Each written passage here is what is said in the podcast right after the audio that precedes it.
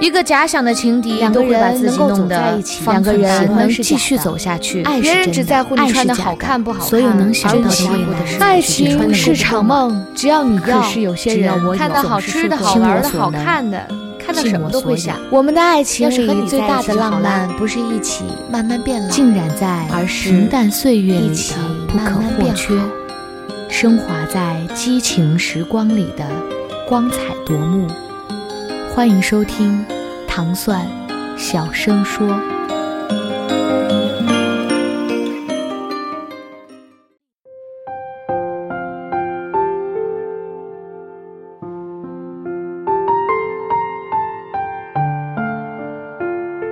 我得到的都不是侥幸，唯有失去的才是人生。尹为楚，前段时间去了一趟重庆，事情办妥后，直接打车去了解放碑。如果说你刚到一座城市，你对它知之甚少，但又来不及为此做出更多的研究，那么和出租车司机聊天绝对是一个高效有用的不二窍门。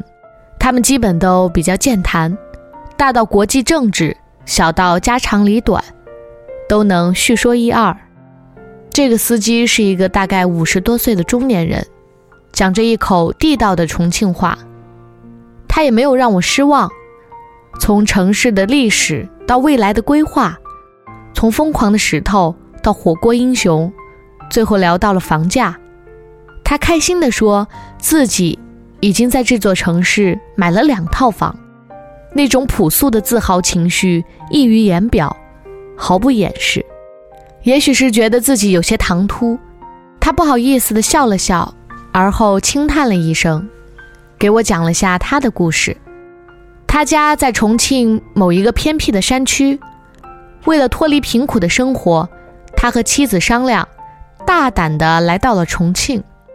最开始，他当棒棒，妻子在火车站提个篮子给人擦鞋。最苦的时候，连房租都交不起，两口子带着子女在桥洞里睡了大半个月，直到凑够了房租。他们做过很多事情，头几年的时候和很多城市的人一样，一家人都处于随时可能打道回乡的状态。直到后来，生活越变越好，妻子在火车站旁边开起了自家的水果铺，而他跑起了出租车。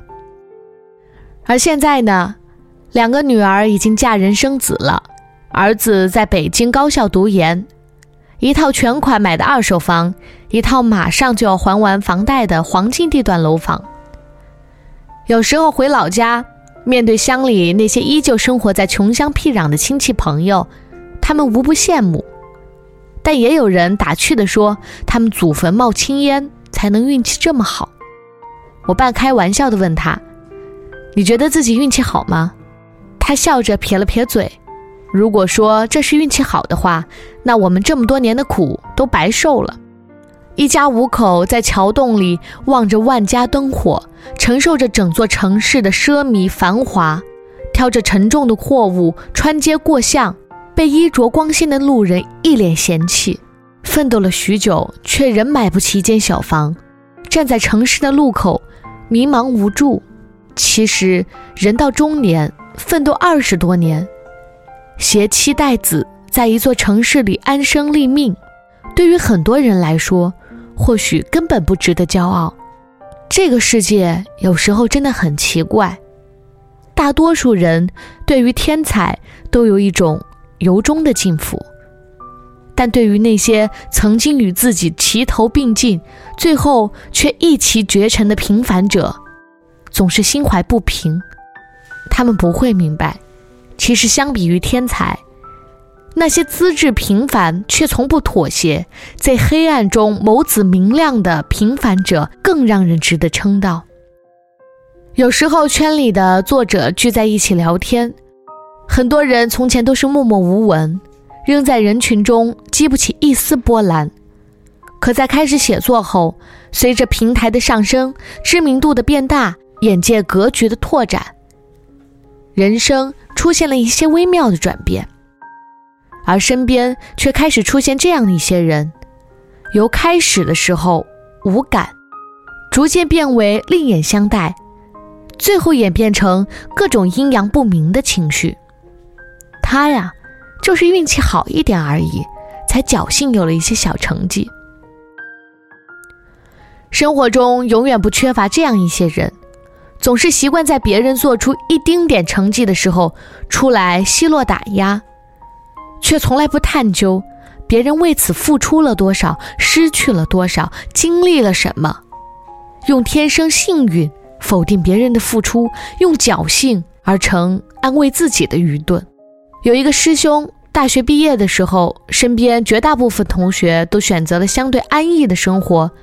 他却和一家公司签了三年的海外合同，派遣驻扎在了遥远的非洲。合同期满后，回国成了公司的技术骨干，而今刚过而立，却已经是公司举重若轻的技术中层领导，年薪数十万。同学和朋友大多十分羡慕，却有人在背后不服，认为他只是侥幸遇上了公司的扩张。从而有了如今的高位，却不曾想，他们安居国内的时候，别人却日复一日地奔波在异国的土壤上。他们下班后可以灯红酒绿，别人却几个月不能出工地。生活用品采购需要安保人员携枪带弹的随同。当他们和家人其乐融融的时候，别人连祖母过世都只能遥望家乡，含泪远道。人生总会遇到一些小节点，大多数人要么驻足彷徨，要么知难折返。可还有些人却会反复的询问自己：甘心吗？有资格放弃吗？